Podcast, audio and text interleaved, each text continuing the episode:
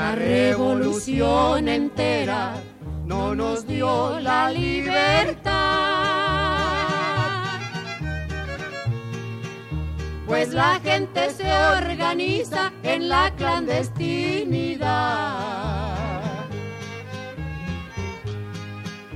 Por esta razón surgió el Partido Comunista de obreros y campesinos frente a un sistema fascista.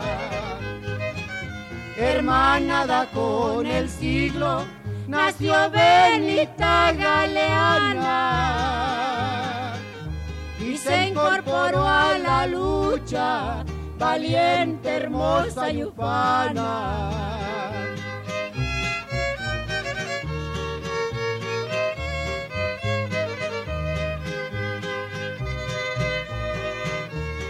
Radio y Televisión de Guerrero presenta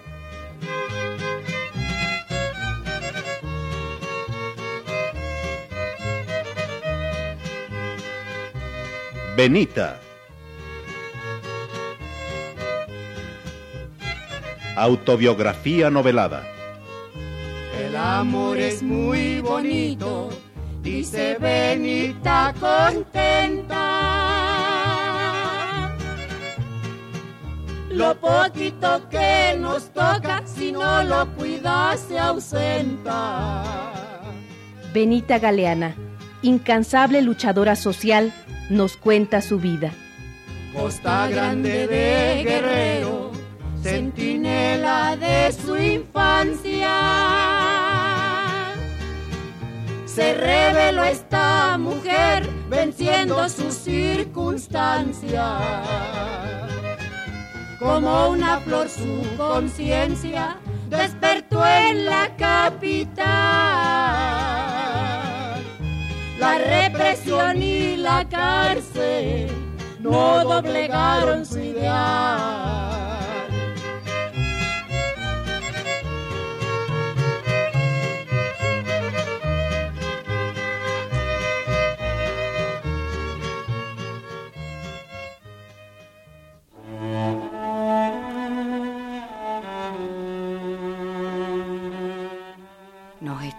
Muriendo de hambre, mi hija pequeña y yo. Las dos solas allá en mi pueblo, en San Jerónimo. Pasó un mezcalero y fue el único que me ayudó. Como le debía el favor, me tuve que ir con él. En el camino llegando a Acapulco, dijo que no quería llevarme con mi hija. Tuve que dejarla con mi suegra. Andando por los caminos, se enamoró de mí. Yo no lo quería, pero seguía con él porque quería pagarle el favor que me hizo.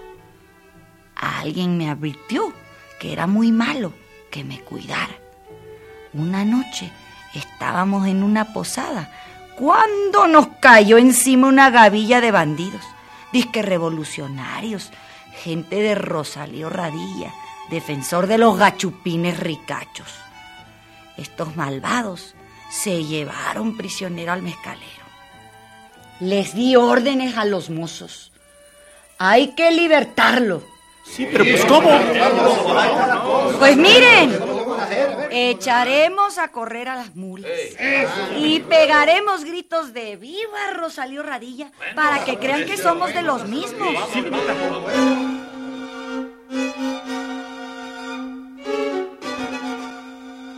Así hicieron los mozos. Echaron a correr las mulas. ¡Ra! Los mozos se fueron detrás de las mulas. ¡Viva Rosario Radilla! ¡Suelten al mezcalero! ¡Viva Rosario Radilla! ¡Deje!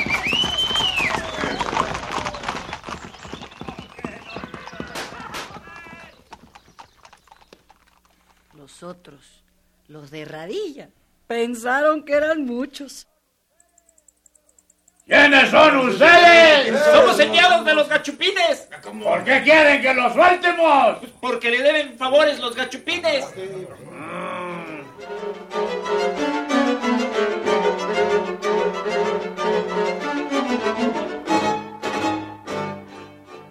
Los de Radilla cayeron en la trampa y soltaron al mezcalero. Los mozos se volvieron a la posada con él.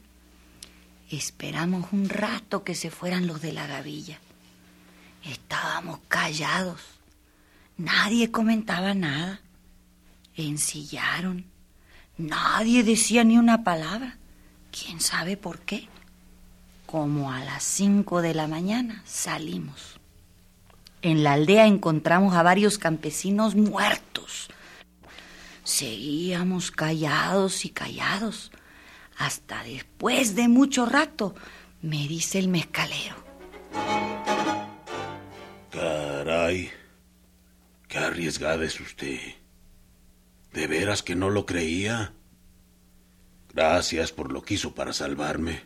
Realmente no sé cómo fue esto. ¿Ni yo? Desde este momento, le regalo mi caballo y mi pistola para que usted los use. Luego me divorcio de mi mujer y me caso con usted. ¿Qué está usted casado? Pues sí, pero mi mujer no sabe los peligros que tiene uno en el camino. Como a los dos días volvió a insistir. Ya estoy arreglando el divorcio. Bueno, yo voy a ser su mujer. ¿Pero quién es su esposa? Pues la hermana de Joaquín, el mozo que la cuida.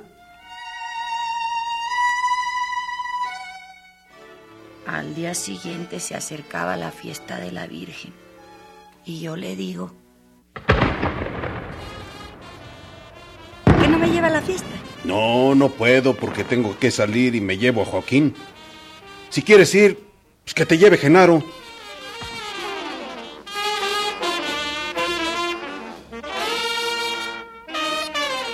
Salí con Genaro. En eso llegaron unos hombres. Uno de ellos que me dice... ¿Y hubo? ¿Qué andas haciendo por aquí? ¿Y usted quién es? Ah, y ahora ya no me conoces. ¿No te acuerdas cuando andábamos tomando juntos? Pues si no sé quiénes son ustedes, ni de quién están hablando. Pues venga con nosotros. Le diremos en dónde la conocimos.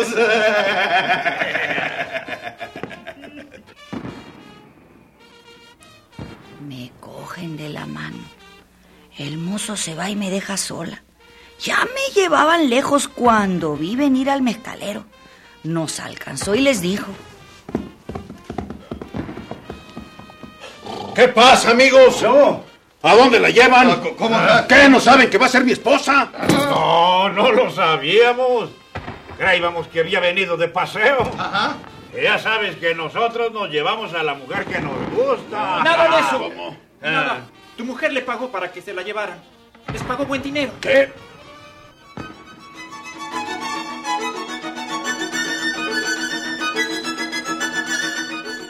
El mezcalero se puso furioso. Me cogió de la mano y se metió a tomar cerveza a la cantina. Se emborrachó. Anduve con él todo el día. Ya era de noche. Me llevó lejos y me dijo, ¿Qué? ¿Los conoces, Benita? no, Pues si no me lo dices, te mato. yo no perdí el control. Estuvo alegando conmigo mucho rato. Sacó la pistola y me la puso en el pecho. Cuando menos se las mascó, le di una patada en la espinilla y le arrebaté la pistola. Lo hice mi prisionero. Me lo llevé empujones hasta la casa y lo hice que se acostara. Al poco rato se durmió. Ya no me dio guerra.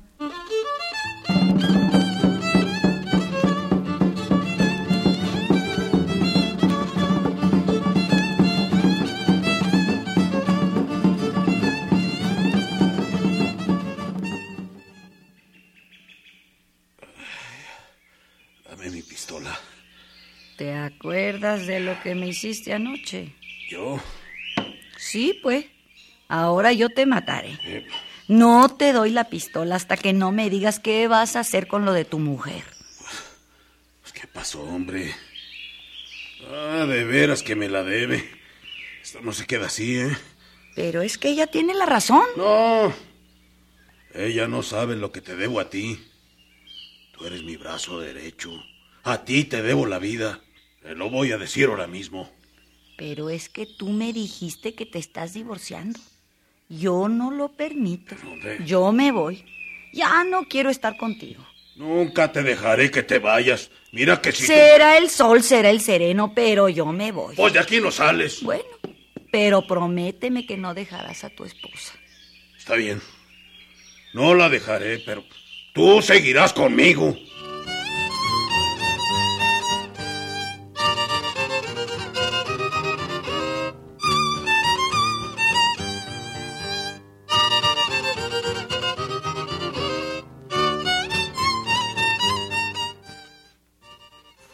Seis meses de andar en los caminos. El mezcalero tenía una mujer en cada pueblo. Me di cuenta de todo desde el principio. Ninguna mujer me molestaba. Él iba y se metía con ellas y yo contenta, como no lo quería, porque iba a meterme en cosas que no me importaban. Lo único que yo veía es que me trataba bien y que yo tenía que comer, me vestía bien. Mandaba yo a los mozos, era la señora del ricacho. En el camino, yo era la que mandaba, pero llegando a Tistla, era su esposa la que se imponía. Yo pensaba que a él no podía hacerle una traición por lo que había hecho por mí, y eso no me permitía que yo lo dejara. Y pensar que estaba cerquita de México, tanto como yo quería ir a México. Un día se lo dije.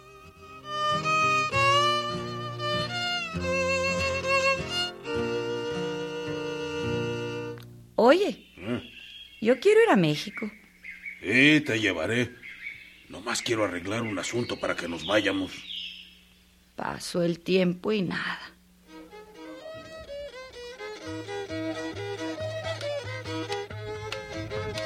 Un día me enfermé y tuvo que dejarme en Acapulco para que me curara.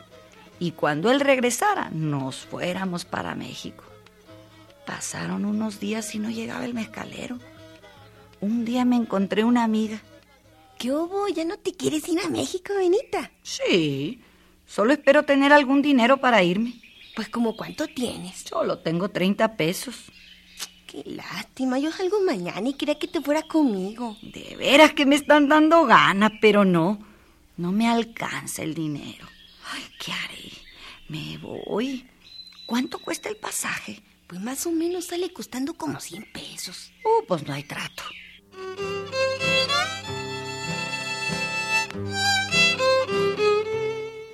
Me regresé a mi cantón pensando en qué haría.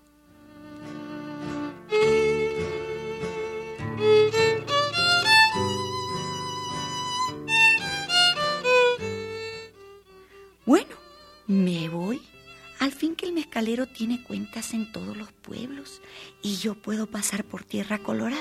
Veo al señor que le debe como mil pesos en mercancía y le cobro. Con ese dinero me puedo ir a México. Al fin que allá tengo una hermana y trabajaré con ella. Ya sé que mientras no sepa hacer nada serán palizas seguras, pero ¿qué le hace? A ver si cambia mi suerte. Me pondré a vivir con un hombre que tenga dinero, o que por lo menos yo lo quiera. Tengo ganas de tener un amor, una pasión, una pasión que nunca he tenido. Ay, ¿cómo será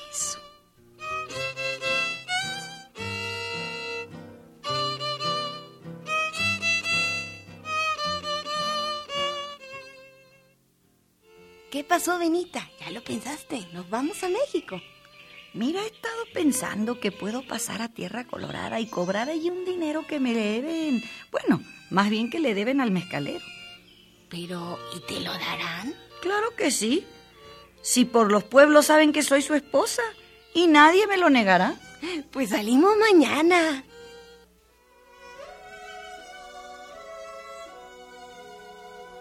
Fui a ver a mi hija. La besé.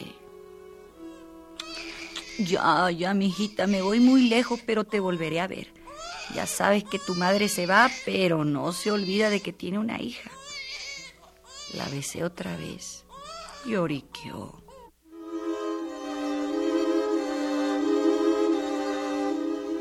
Estoy lista. ¡Vámonos!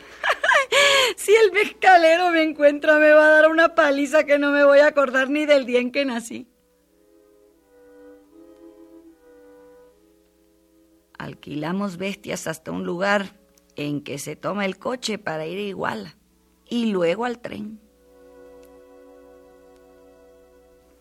Llegamos a Tierra Colorada y le pedí el dinero al señor aquel. Señor. Dígame. ¿Se acuerda usted de que le debe a mi marido dinero por el mezcal que le ha fiado? Ah. Pues vengo a cobrarle. Sí, cómo no, señora. Cómo no. Mire, aquí está el dinero. Gracias. Cuando pase mi marido a cobrarle, Ah. le dice que ya pasé por aquí y que le pedí el dinero. Bueno, Y le dice también que me voy a México y que me llevo muchos recuerdos de él. Que se va usted a... Oiga, señora, pues, ¿qué, qué se va usted a cuidar? Claro que me voy. Ah, no, pues entonces deme para acá el dinero. ¿Qué pues, le voy a dar? Sí. Dígale que me los dio a mí. Pero entonces... Él es muy bueno y no se enojará. Ah, Él solo piensa en mí, en que me quiere. Pero en esas condiciones yo no puedo seguir viviendo nomás. No, yo estaba contenta porque pues no me apuraba de nada. Tenía mozos, les gritaba, los mandaba. Tenía un buen caballo negro, muy bonito, que lo hacía bailar en dos manos y subirse en las piedras. Dejo las dos cosas que más quiero en el mundo. Mi caballo y mi hija. pues sí, pero... Ahora ya estoy tan lejos de ellas. Pero ¿qué se le va a hacer? Me voy a correr la aventura.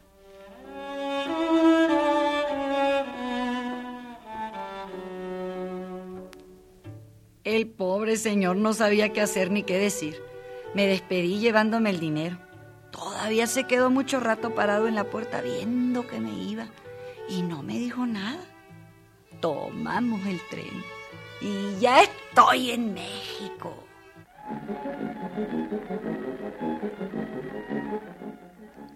Eran como las ocho de la noche cuando llegué.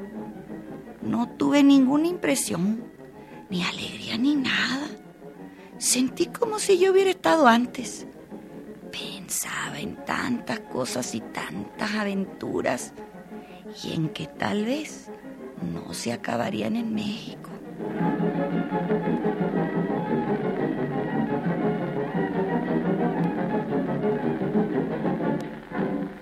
Llegué a la casa de mi hermana Lupe. No le conté nada de mi vida porque ni ganas tenía de hablar con nadie. Solo pensaba en ser buena, en que iría al colegio para aprender a leer. Una vez que hubiera aprendido, me pondría a trabajar para ir por mi hija. Como a los cuatro días de haber llegado, me dijo mi hermana. Ponte a lavar el piso. Caracoles, ¿cómo lo voy a lavar tan grande que está? Ni sé cómo se hace eso. Son cosas que en mi tierra no se hacen porque los pisos son de ladrillo, pero aquí pura duela. Pues a lavar el piso. Mojé toda la pieza y nada que lo lavaba. Cuando llegó mi hermana,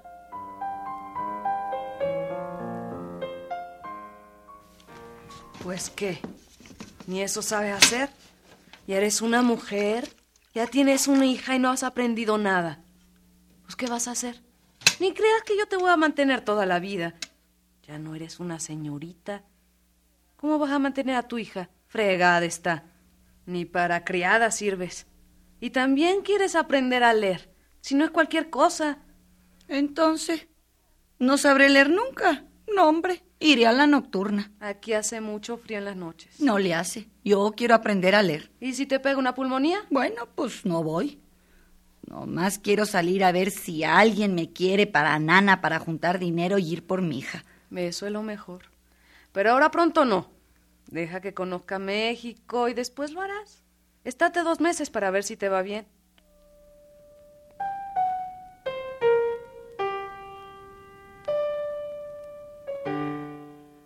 En esos meses estuve saliendo a la lagunilla a comprar el mandado, hasta que un día me dijo mi hermana. Ahora sí es bueno que vayas empezando a trabajar, Benita.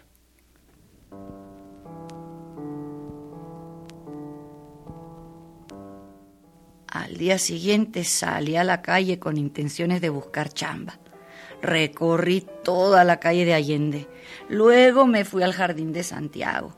Ahí me senté un rato. Estaba muy cansada. Luego regresé a la casa.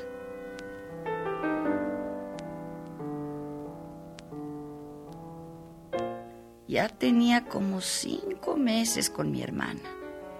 Esta, enojada, porque no encontraba trabajo, me trataba cada vez peor. Me ponía unas palizas que ya no sabía de mí.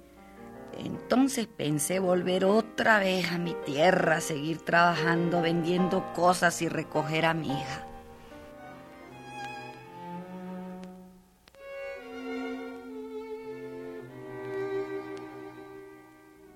Pero, ¿cómo regresarme? Pues con qué dinero? Ya resuelta todo. Le robé a mi hermana 30 pesos y con eso me fui a la estación para tomar el tren para igual.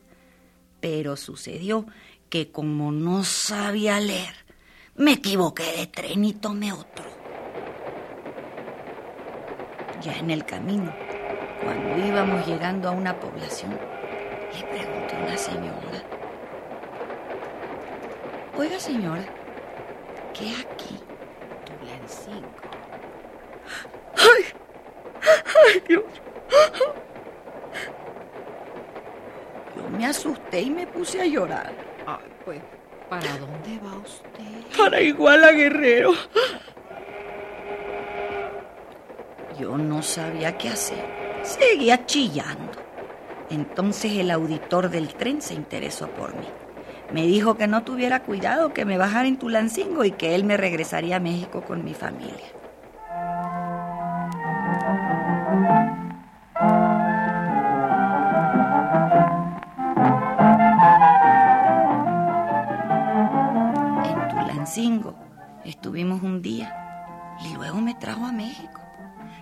Como yo no quise ya llegar con mi hermana porque tenía miedo a la paliza que me daría de haberle robado los 30 pesos, pues acepté irme con el auditor a una casa de huéspedes. Poco después me puso mi casa. Como él viajaba constantemente, yo estaba casi siempre sola. Una ocasión que se fue para Tampico y dejó de escribirme. Pasó el tiempo y no regresaba. Yo pensé, este ya se me largó. Ahora no hay más remedio que empezar a buscar trabajo.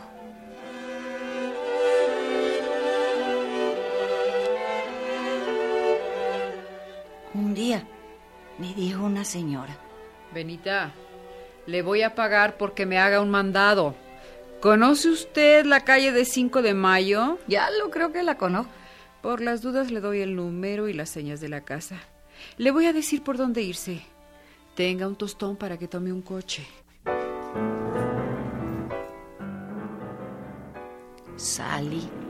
Pasó un coche. Lo llamé. Le di el papel con la dirección.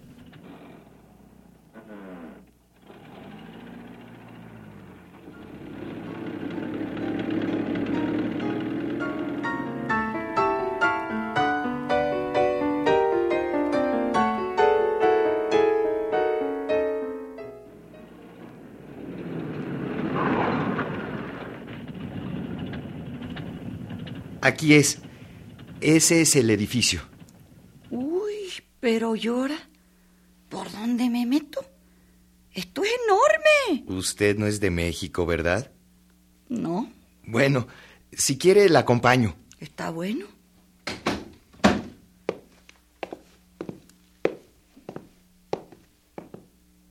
Llegamos al elevador.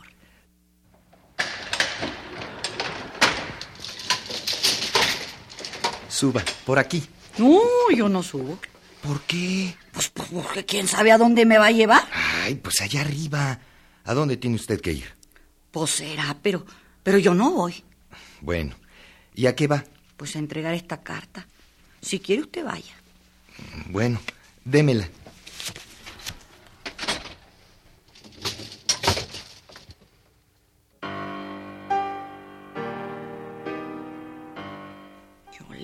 Tenía miedo al elevador. Cuando regresó... ¿Dónde lo llevó ese animal?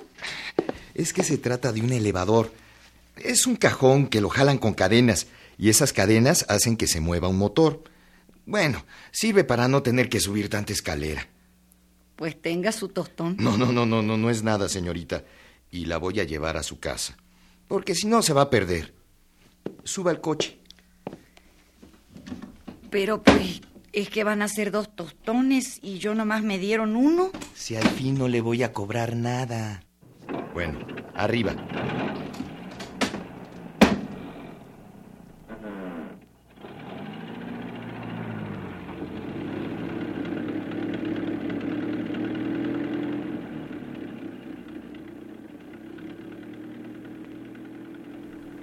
¿Y usted?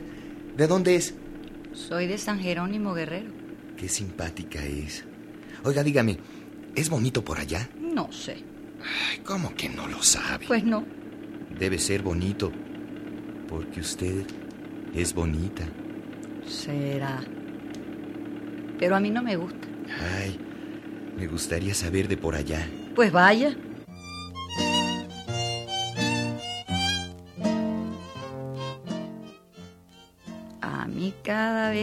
Preguntaban por mi tierra, me daba un vuelco el corazón.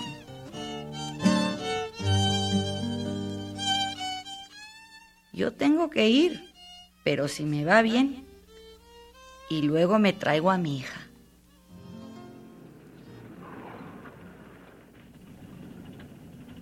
Llegamos a la casa. ¿Qué? ¿Aquí vive? Sí. Bueno, que no sea la última vez que la veo.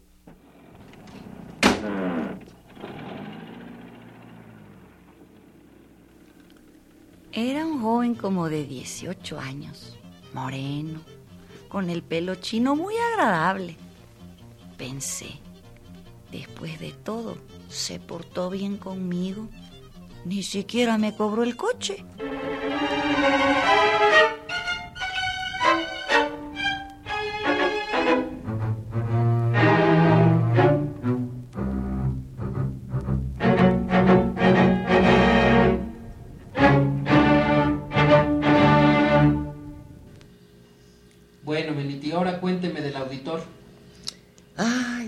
Estamos en el auditor.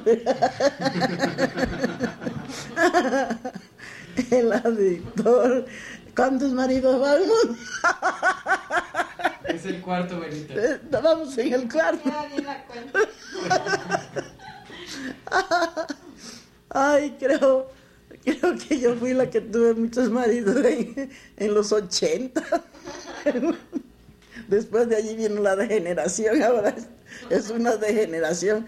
¿Cuántos maridos lleva Alice, este, la artista? Taylor, ahorita lleva 10. Ya perdió la cuenta. Ya, ya, ya, pero entonces yo soy la campeona. A ver, cuénteme del auditor. Del auditor, el auditor se llamaba Antonio. ¿Qué te pasa? Bueno, ¿será posible que pueda yo estar diciendo que, que los hombres con quien yo traté me trataban a mí bien? Yo creo que voy a, a este a que la gente no me crea de que realmente yo no fui tratada mal por, por ellos. Entonces, Benita, a ver, ¿con qué, qué, qué nos acordamos de aquel auditor? De Antonio. Él cuando regresa ya no me encuentra, no sabe de mí, ni nadie le da razón. ¿Y usted por qué sabe que regresó? Porque doña señora donde, donde yo vivía, yo la visitaba. Y fue cuando ella me dijo, regresó el señor Antonio, vino a buscarla y nos la encontró y no supimos decirle para dónde se fue usted. Bueno, pues entonces eh, vamos a un capítulo largo, largo, largo, porque pasaron muchos años. Encuentro de veras el amor que, que había, que andaba buscando muchos años, un gran cariño, un gran amor, y lo encuentro con Humberto, lo que busqué muchos años para, para tranquilizar mi alma y mi, y mi vida, teniendo a mi hija a mi lado. Ya mi hija ya andaba en 14 años y pico, por ahí así. creyendo yo que ya había consolidado eh, aquel hogar que había buscado por tantos años. Lo mismo me pasa, o tu hija o yo. Me dio tres días para que escogiera entre mi hija y yo. Son dolorosos, pues, mundo, los, las preguntas de esta. Se cumplieron los tres días y llega él y me dice, ¿qué pasó ya? Este, ¿Escogiste entre tu hija y yo? Pues ya, ya. ¿Qué? Pues nada. Sin, sin, sin respirar y sin nada le dije, bueno, escogí a mi hija. Así es que, que no hay otro problema más que tu camino yo el mío, aquí no pasó nada. Allí fue cuando me separo de, un, de Humberto y me quedé vacía de ese gran amor que había perdido, que era el amor que había buscado por todo, por tantos años, y verlo encontrado y verlo perdido, así nada más.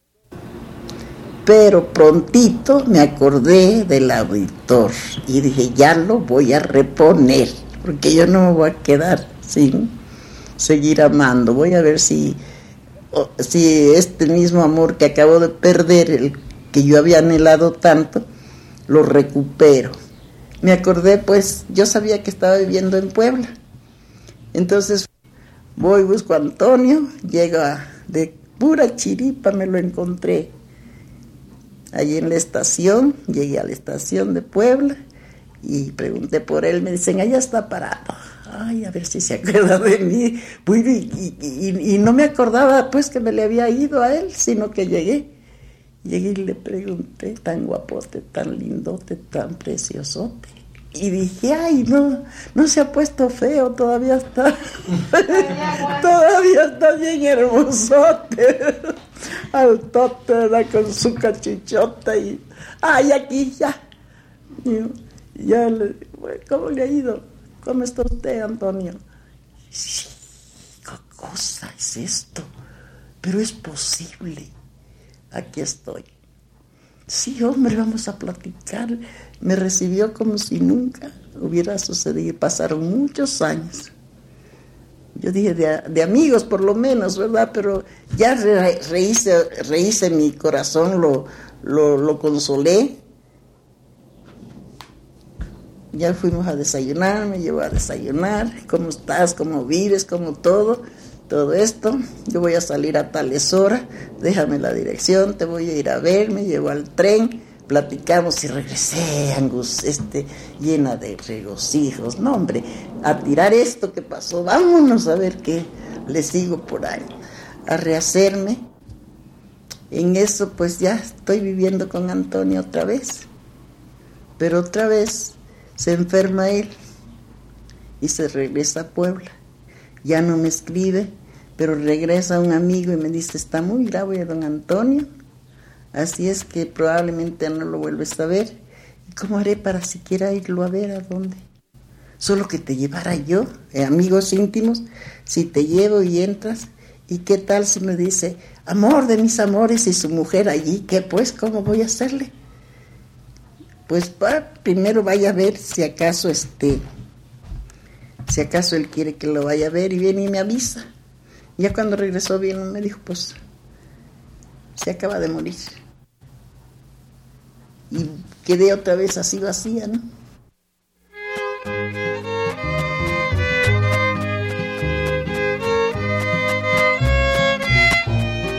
Radio y Televisión de Guerrero presentó adaptación del libro de Benita Galeana. Autobiografía novelada que transcurre en los primeros 40 años del siglo XX.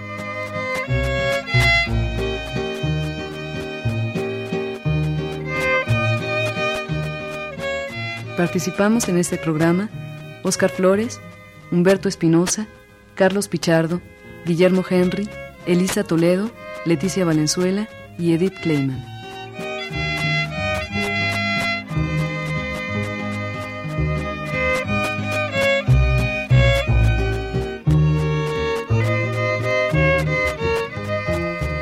En el papel de Benita Galeana, contamos con la actuación de Ofelia Medina. Controles técnicos, Leonor Sánchez. Efectos físicos, Cruz Mejía. Musicalización, Rafael Méndez. Asistencia, Marlene Reyes y Lourdes Morales. Adaptación y realización, Edmundo Cepeda. Rúbrica, Cruz Mejía y Amparo Ochoa. Radio Educación proporcionó los estudios para realizar en ellos esta radionovela.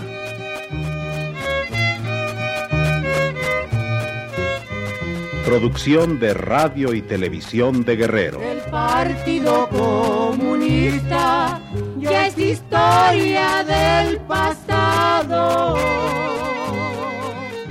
Benita sigue en la lucha, México no se ha acabado.